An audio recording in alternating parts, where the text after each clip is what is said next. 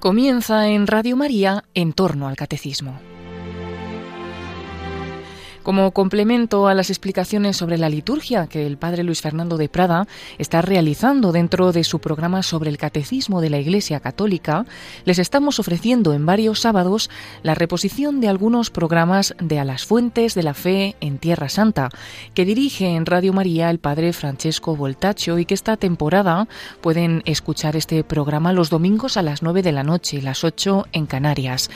Y en concreto ofrecemos los programas que nos ayudan a entender la oración y las fiestas judías y su plenitud en la liturgia católica.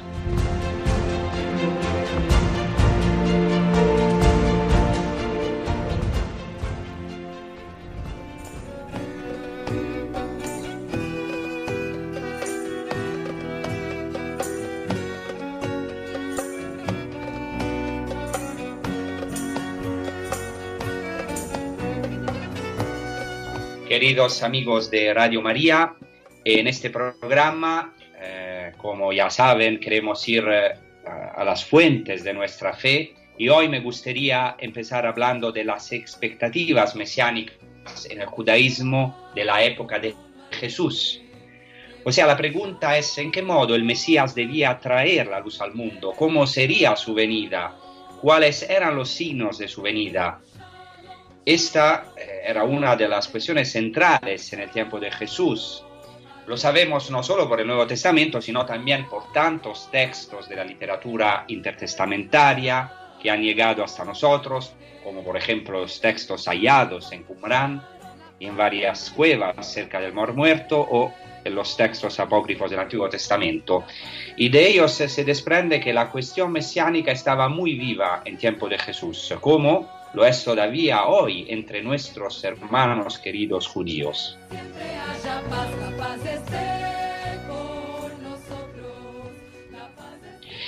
Eh, ahora hay un punto muy importante, o sea, la cuestión sobre la identidad y la misión del Mesías es esencial no solo para los judíos, sino también para nosotros, los cristianos, porque está íntimamente ligada a la misión de la iglesia de hoy.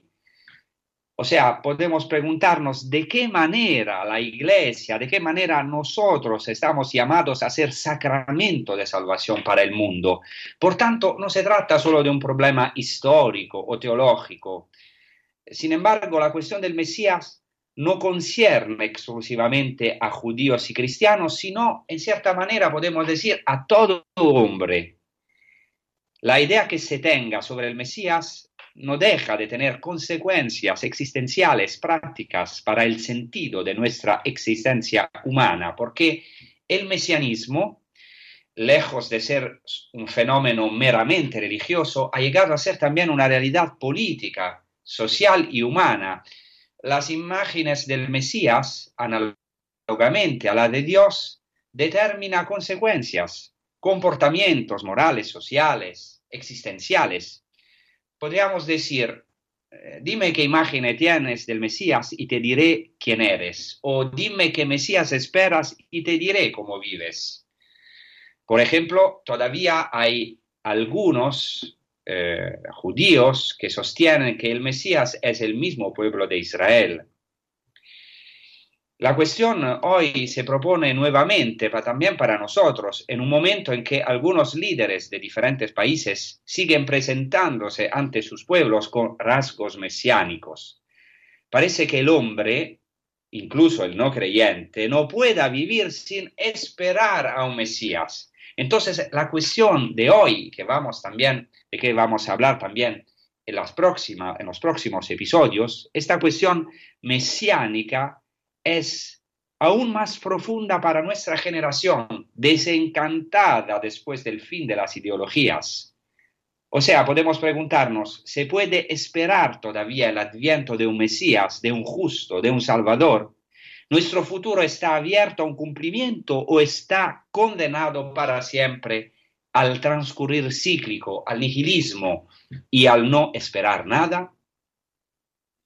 Uno de los argumentos más difundidos entre los judíos para sostener que, Jesús de Nazaret no podía ser el Mesías esperado por Israel es hoy la simple constatación de parte judía que el shalom, la paz mesiánica, no habría llegado con Jesús.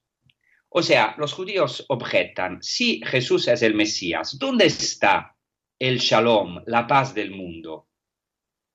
Así Jesús sería solo un buen rabino o, a lo sumo, un Mesías fracasado, como hubo tantos en Israel, también buenas personas. El ejemplo más célebre es el de Bar Kokhba, el hijo de la estrella, asesinado en la segunda revuelta judía en el segundo siglo. Aunque un gran personaje como Rabbi Akiva lo consideraba el Mesías, al final él decepcionó las expectativas mesiánicas del pueblo. Y se debe reconocer que los mismos discípulos de Jesús no pudieron al comienzo aceptar el fracaso de la cruz. Por ejemplo, al final del Evangelio de Lucas, Jesús se reprocha así a los dos discípulos de Emaús, oh insensatos y tardos de corazón, para creer todo lo que dijeron los profetas. ¿No era necesario que el Cristo padeciera eso y entrara así en su gloria? Los dos discípulos de Emaús no podían admitir la idea de un Mesías que sufriera y por esto Jesús los corrige con amor. Entonces podríamos preguntarnos, ¿los dos discípulos de Maús merecían ser llamados insensatos o necios por Jesús? Tenían elementos suficientes en la escritura y en la tradición oral de Israel para considerar que el Mesías debía sufrir. En efecto, Lucas pone en labios de Jesús el verbo griego dei, en el mismo Evangelio de Lucas, ahora mencionado. Dei quiere decir era necesario, convenía que el Mesías sufriera, es decir, formaba parte del plan salvífico de Dios, del proyecto de Dios que el Mesías sufriera. Y inmediatamente después de reproche a los discípulos de Maús, Jesús explica en todas las escrituras lo que había sobre él, empezando por Moisés y continuando por todos los profetas. Por tanto, Jesús interpreta los sufrimientos del Mesías y nuestros sufrimientos a partir de la Torá y de los profetas. En consecuencia, la pregunta que nos ponemos ahora es la siguiente. ¿Dónde estaba escrito en la Torá y en los profetas dónde estaba en la tradición de Israel que el Mesías tenía que sufrir. No voy a contestar a esta pregunta solamente en este episodio porque se necesita un discurso más largo, sino también en los varios episodios que, eh, en, quien, en quien hablo del, del Mesías. Entonces ahora vamos a ver cuál era en tiempos de Jesús el perfil del Mesías. Se trata de un tema esencial para ir a las fuentes de nuestra fe y para entrar en la medida de lo posible en la mentalidad del pueblo judío en el tiempo de la Santa Familia de Nazaret. Entonces, ahora haremos este viaje hacia las raíces de nuestra fe, las raíces, las fuentes del Mesías. Antes de todo, hay que decir que en tiempo de Jesús circulaban varias concepciones mesiánicas. El deseo del Mesías estaba vivo en muchos ambientes, como sabemos del Nuevo Testamento. Es muy interesante que incluso entre los paganos, los romanos, era fuerte el anhelo de un rey salvador. El famoso poeta Virgilio, unos 40 años antes del nacimiento de Jesús, cantó en un poema, se llama La Cuarta Égloga, cantó la edad de oro, o sea, la nueva era que podemos definir mesiánica que estaba por llegar. Virgilio menciona el inminente, literalmente, regreso de la Virgen y literalmente de una nueva estirpe que desciende del alto cielo. No sabemos si eh, ha tenido una influencia del Antiguo Testamento, de Isaías, por lo menos eh, a través de la tradición oral, pero es muy interesante porque habla literalmente de un niño que está por nacer, en latín, tu modo nascenti puero, un niño que será un dios, dice Virgilio literalmente, y gobernará el mundo con las virtudes de los padres. Después Virgilio remarca que gracias al nacimiento de este niño, todo será fecundo, todo florecerá, incluso la misma cuna ofrecerá a este niño flores. Y gracias al nacimiento de este niño, los rebaños no tendrán miedo de los leones y la serpiente morirá. Muy parecido a Isaías capítulo 11, un poema que después ha sido interpretado como un poema mesiánico entre los judíos. Así termina el poema de Virgilio. Avanza, niño pequeño, al niño al que no sonrieron sus padres, ni un dios le brinda la mesa, ni una diosa el lecho. Claramente es un texto pagano, pero es muy interesante que el poeta, el sumo poeta Virgilio, parece que llegue a indicar la incomodidad, la precariedad de la que nacerá el futuro rey del mundo, porque será un niño sin lecho. También, como ya he dicho, en Isaías, al capítulo 11, se canta una nueva progenie, un niño, un niño pequeño, que será un rey de estirpe real davídica, gracias al cual se producirá el milagro del shalom, universal, de la paz universal, incluso entre el novillo y el cachorro, entre el león y el buey, y la serpiente no morderá. Isaías 11:8. Lo que Isaías cantó, como sabemos, se cumplió en Jesucristo, el príncipe de la paz, el Emanuel, el Dios con nosotros. Y se cumplió de manera sorprendente.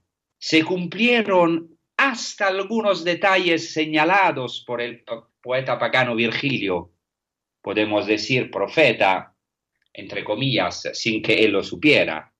Jesús nace en Belén, en una cueva, y por tanto, desde el primer momento no tuvo lugar, no tuvo lecho, como él mismo dijo en el Evangelio de Mateo, las zorras tienen guaridas y las aves del cielo nidos, pero el Hijo del Hombre no tiene dónde reclinar la cabeza. ¿Dónde reclinó la cabeza Jesucristo? Solamente en la cruz. Entonces es muy interesante, había una ferviente expectativa, no solamente entre los judíos, sino también entre los paganos, y esto también a nivel popular, porque eran textos muy conocidos. Entonces, para introducir este tema, del esperado de Israel, del Mesías como príncipe del shalom, de la paz, vamos ahora a escuchar en una pausa un canto popular judío, un canto que se dice casídico, o sea, de los Hasidim, eh, que, em, que dice en hebreo, Ose shalom bimromav, huya se shalom alenu ve al Israel. El que nace el shalom, la paz, eh, en las alturas de los cielos, que haga la paz también en nosotros y en todo Israel. Gracias.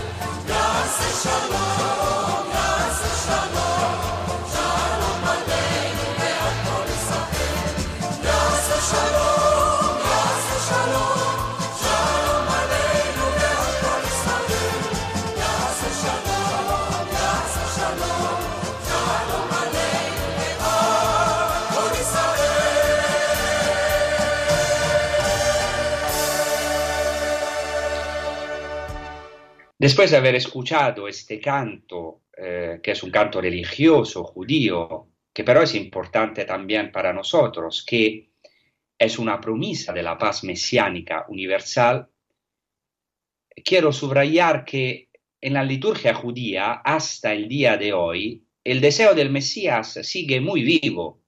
Por ejemplo, en la oración cotidiana que se, cotidiana que se llama Amidá, se llama Amidá porque Amidá quiere decir estar de pie, porque se recita estando de pie. Esta oración es denominada también Shemone Estre, o sea, las 18 bendiciones. En la decimocuarta bendición se dice así, y menciono literalmente esta bendición. En tu gran misericordia, ten piedad, Señor Dios nuestro, de Israel tu pueblo, de Jerusalén tu ciudad, de Sión, morada de tu gloria, de tu templo, y de tu morada y de la realeza de la casa de David, y de tu Mesías de justicia. Bendito eres tú, Señor Dios de David, que edificas Jerusalén. Hasta aquí la bendición judía. Claramente, em, no podemos estar seguros que en tiempos de Jesús esa bendición se recitase en esta forma, pero no obstante, eh, algunos estudiosos han remarcado su antigüedad. Esta bendición hace referencia a las entrañas de misericordia, en hebreo Rahamim del Señor, y nombra al Mesías de justicia, y, como hemos escuchado, se bendice a Dios por la reconstrucción de Jerusalén, un tema claramente mesiánico. Cada generación del pueblo judío espera hasta hoy la venida del Mesías como algo repentino. Es muy interesante porque Jesús afirma que la venida del Hijo del Hombre, del Mesías, será como el relámpago. Y también en general en los evangelios, Jesucristo es presentado como el que pasa e invita a acoger el kairos en griego, o sea, el momento favorable para la conversión, para la venida del mismo Mesías, de sí mismo. El Talmud es también interesante este paralelo. El Talmud afirma que tres cosas llegan de sorpresas, de sorpresa. El Mesías, un objeto encontrado y un escorpión. Es muy interesante. Cuando buscamos un objeto perdido, nunca se encuentra. Cuando, o sea, de sorpresa, de repente, cuando ya no esperamos encontrarlo, este objeto aparece, ¿verdad? Es así. Y así tres cosas llegan de sorpresa. Un escorpión, un objeto encontrado y el Mesías. Además, en el Talmud se afirma así. Siete cosas fueron creadas antes del universo. La Torah, o sea, la ley, la penitencia o la conversión, en hebreo teshuvah, el paraíso, el infierno, el trono de, la gloria, el templo y el nombre del Mesías. El nombre del Mesías es tan importante que fue creado al principio de toda la creación. También un midrash que se llama el midrash Pesikta Rabati, subraya la preexistencia del Mesías. Dice así, el rey Mesías nació desde el inicio de la creación del mundo porque entró en la mente de Dios antes de que el mundo fuese creado. Para nosotros los cristianos, claramente el Mesías, Jesús, es, no es creado, eh, sino que es generado ab eterno desde la eternidad. Entonces, pero es muy interesante que es tan importante el Mesías en la tradición oral de Israel, en la tradición judía, que estaba en Dios, en la mente de Dios antes de que el mundo fuese creado. Por eso en la tradición judía intentan averiguar el misterioso nombre del Mesías, porque quien conoce el nombre del Mesías conoce su identidad. La tradición sobre el nombre del Mesías presente en el texto talmúdico apenas citado es muy interesante porque a esta tradición puede hacer referencia a San Pablo cuando afirma que Dios otorgó a Cristo el nombre que está sobre todo nombre. La Santa Familia de Nazaret y los apóstoles escucharon las palabras de la escritura relativa al shalom, a la paz escatológica, o sea, mesiánica en los últimos tiempos que el Mesías debía traer. La Santa Familia de Nazaret y los apóstoles conocían las tradiciones orales sobre el Mesías. También Jesús frecuentó las sinagogas, meditó, asimiló, aplicó, actualizó las palabras proféticas del Antiguo Testamento a los hechos de su vida, incluida las palabras que se referían a la paz mesiánica que él mismo debía dar al mundo. En particular, Jesús, la Santa Familia de Nazaret, los apóstoles, habían escuchado y no pocas veces leído, escrutado, meditado una palabra que debía resonar con especial fuerza en los oídos de un Galileo, como Jesús, que había crecido en el territorio de la tribu de Zabulón, Nazaret se encuentra en el territorio de la tribu de Zabulón, y que se había establecido en su ministerio público a orillas del lago de Galilea en la región de Neftalí, donde se encontraba Cafarnaúm, porque este texto que voy a mencionar habla exactamente de la tribu de Zabulón y de Neftalí, donde Jesús ha crecido y donde se ha establecido, ha vivido en su ministerio público. Y me refiero a la maravillosa profecía contenida en el noveno capítulo de Isaías, que dice, como el tiempo primero ultrajó a la tierra de Zapulón y a la tierra de Neftalí, así el tiempo postrero honró el camino del mar, en hebreo Derechayam, allende el Jordán, el distrito de los gentiles, en hebreo Gelil Hagoim, la Galilea de los gentiles. El pueblo que andaba a oscuras vio una luz grande los que vivían en tierra de sombras, una luz brilló sobre ellos. Porque toda bota que taconea con ruido y el manto rebosado en sangre serán para la quema, pasto del fuego. Porque una criatura nos ha nacido, un hijo se nos ha dado. Estará el señorío sobre su hombro y se llamará su nombre maravilla de consejero, Dios fuerte, siempre Padre, príncipe de paz, Sar Shalom en hebreo, príncipe de paz. Grande es su señorío, su señorío, y la paz no tendrá fin sobre el trono de David y sobre su reino. Aquí el profeta Isaías hace referencia a la trágica deportación que sufrió el pueblo judío del norte en el año 732 por parte de los asirios, que fue una humillación, por eso dice como el tiempo primero ultrajó a la tierra de Zabulón y la tierra de Neftalí. Pero el niño profetizado por Isaías va a rescatar esta tierra. Es llamado con algunos nombres, con los nombres del Mesías. Es llamado en hebreo Peleyoetz, maravilla de consejero.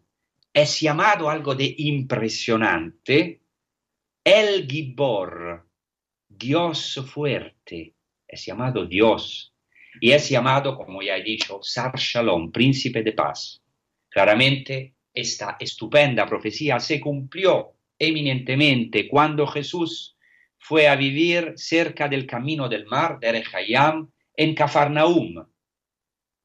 Hoy se sabe dónde pasaba esta Derechayam, esta vía del mar, que se llama en latino Vía Maris, Jesús justamente se establece en esta vía cerca de la curva de los paganos, en hebreo Gelil Hagoim, y así su luz brilló en las tinieblas del mundo, en las tinieblas de Israel, de sus humillaciones, en nuestras tinieblas, en las tinieblas de nuestras guerras, sufrimientos, pecados, exilios, obscuridades. Entonces Jesús decide residir justamente en la vía del mar, en Cafarnaúm, para cumplir esta profecía maravillosa de Isaías.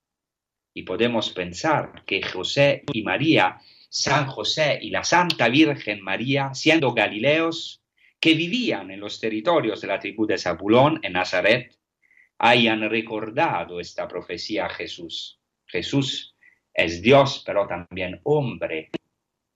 ha escuchado estas profecías, también con la mediación de su madre y de su padre putativo, de San José.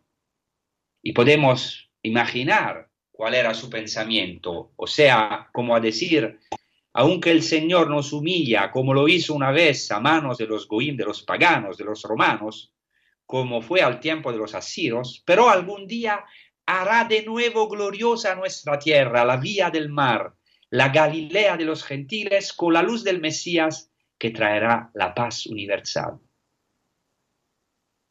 San José y la Virgen María, y también podemos decir Jesús como hombre, han crecido en la conciencia mesiánica, o sea, en la certeza que Jesús era el Mesías, que, era, que había sido profetizado.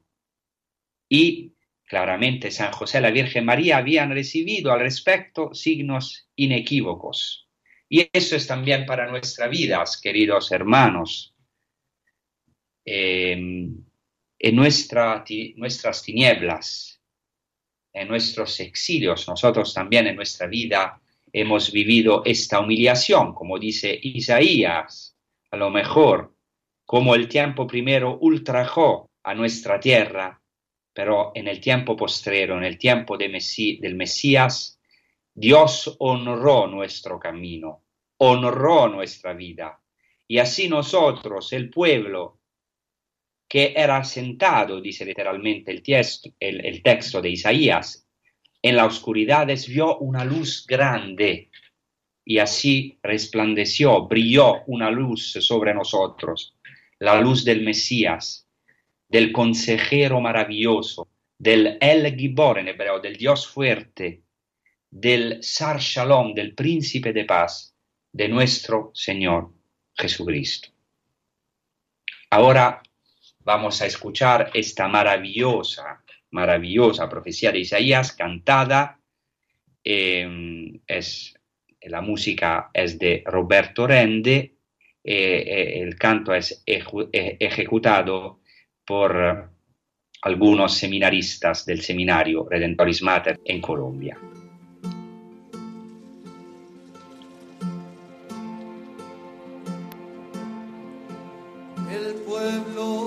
caminaba en las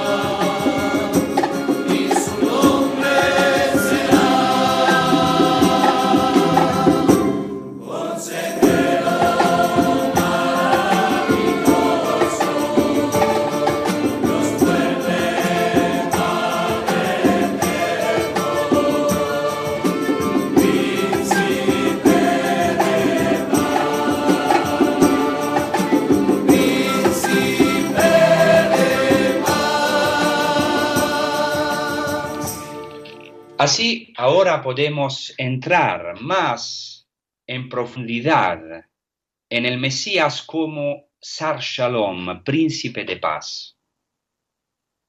O sea, entramos en, la, en el misterio, en el tesoro de la palabra paz, que en hebreo se dice Shalom.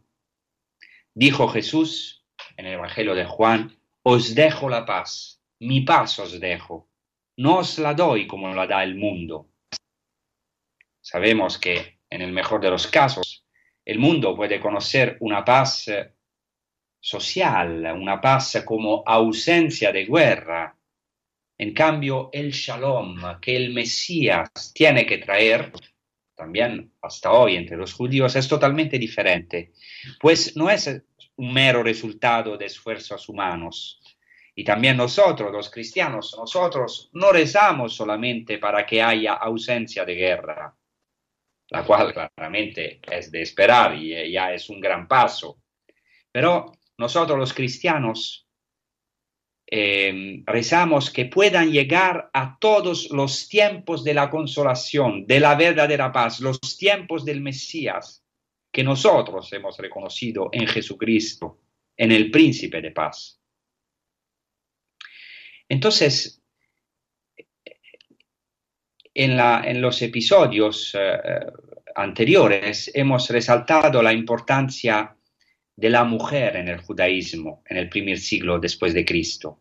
Y hemos visto que a la mujer se le confía el encendido de las luces al inicio del Shabbat, del sábado, pues como la mujer quitó la luz al mundo, Eva, así es la mujer que tiene que devolverla dando al mundo la luz del Mesías. Esto implicaba que cada joven religiosa, cada chica judía en el tiempo de Jesús y también hoy en día, deseaba ser la madre del Mesías, esperaba ser la madre del Mesías. Y la Santa Virgen María en la sinagoga escuchaba el Antiguo Testamento, meditaba en su corazón las promesas sobre el Mesías y comparaba los acontecimientos de su historia con la palabra de Dios y esto lo hizo también Jesús desde niño. Escuchaba de José y de María la palabra de Dios de una manera viva, actual, existencial, tanto en la sinagoga como en familia. La meditaba en su corazón y crecía, como dice el Evangelio de Lucas 2.52, en sabiduría, en estatura y en gracia. Claramente, en cuanto hombre, Jesús maduró progresivamente su conciencia que era el Mesías esperado y también meditaba eh, sobre una cuestión esencial, cómo él tenía que encarnar eh, la figura del Mesías, qué tipo de Mesías estaba llamado a ser. O sea, una de las cuestiones principales para el pueblo judío al tiempo de Jesús y hasta el día de hoy es quién es el Mesías, mediante qué obra se le puede reconocer, en qué modo debe triunfar, cómo, en qué modo llevará la redención y el shalom, la paz al mundo. Porque por las escrituras. Todos sabían que el Mesías debía traer la paz, el shalom mesiánico. Entonces vale la pena que eh, ahora nos detengamos en esta palabra tan esencial, el término shalom. El término shalom, que quiere decir paz, proviene de la raíz hebrea Shin Lamed Mem, Shalom, que significa estar salvado, ser íntegro, completo, perfecto. Es muy interesante porque el adjetivo arameo Shalim se atribuye al Cordero Pascual para expresar que debía ser íntegro, o sea, sin mancha, inmaculado. Es muy interesante. Entonces, la raíz de Shalom tiene una relación con el ser sin mancha, el ser inmaculado, el ser perfecto, completo. Sabemos que en hebreo de esta misma raíz se forma una conjugación que se llama piel, que significa también recompensar, pagar. Y después en otra conjugación, y fil, se llama, expresa la idea de cumplir, llevar a cabo. Y también sabemos que en árabe la palabra salam quiere decir paz, pero la palabra de la misma raíz, salam, quiere decir integridad. ¿Por qué voy a insistir en esto? No solamente para un interés filológico, sino una realidad profunda, porque la filología es la química del idioma. Vamos a, a, la, a las raíces, a las fuentes. Quiero decir que en hebreo y en general en los idiomas semíticas, en las idiomas semíticas y también en árabe, eh, esta raíz, esta palabra en hebreo shalom, expresa la idea de plenitud. No significa solo ausencia de guerra, sino más bien integridad, plenitud, felicidad completa, podemos decir salvación, vida verdadera. En particular, un personaje del Antiguo Testamento lleva en su nombre la palabra paz, que es Salomón. Salomón, en hebreo Shlomo, viene exactamente de esta raíz, la misma raíz del término Shalom. También Jerusalén, el nombre de Jerusalén, Jerusalén tiene una afinidad con el término Shalom.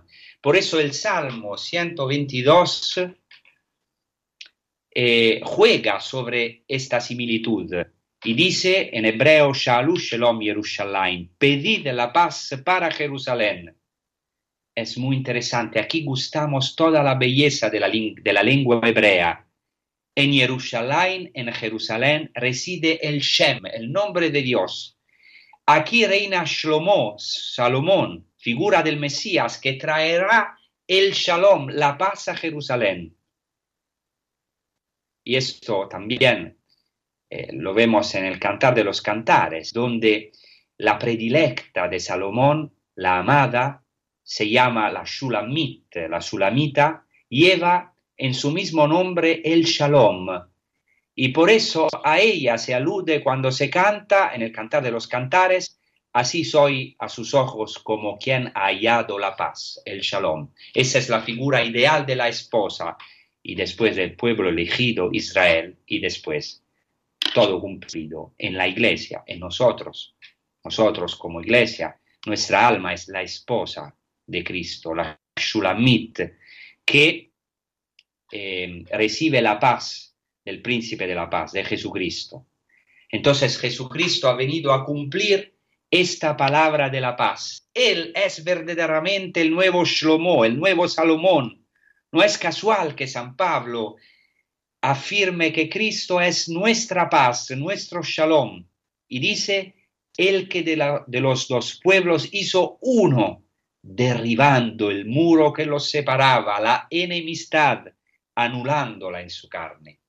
Cristo es el verdadero y definitivo shalom, que ha hecho de los judíos y de los goim, de los paganos, un solo pueblo, para crear en sí mismo, como dice San Pablo, de los dos un solo hombre nuevo, haciendo la paz.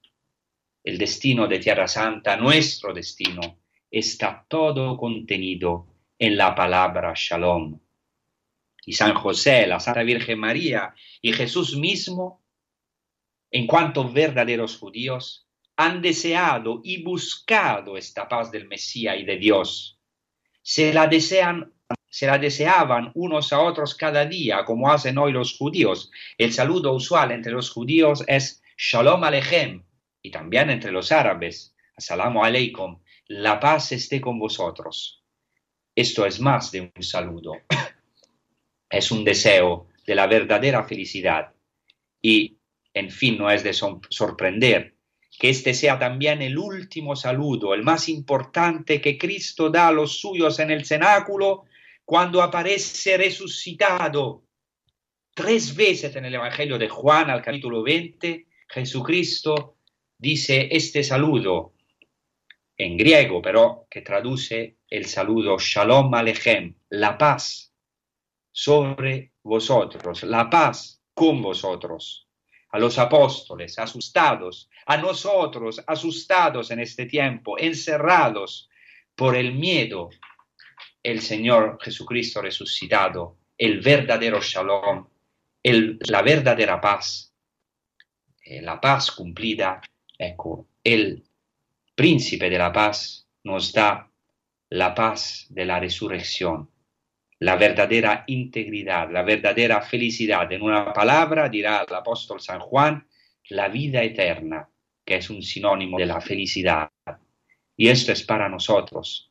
También nosotros podemos, en nuestros sufrimientos, en nuestros exilios, en nuestras batallas cotidianas, luchas cotidianas, podemos verdader, si tenemos el Mesías en nosotros, eh, tener esta paz que es, que es ya el paraíso, porque quien tiene Cristo en sí mismo tiene ya el verdadero shalom, ya tiene en sí mismo el paraíso, porque Jesucristo es, como dice Orígenes, la autobasileia, el reino de Dios, el reino de los cielos en sí mismo, es el paraíso mismo. Muchas gracias y hasta la próxima.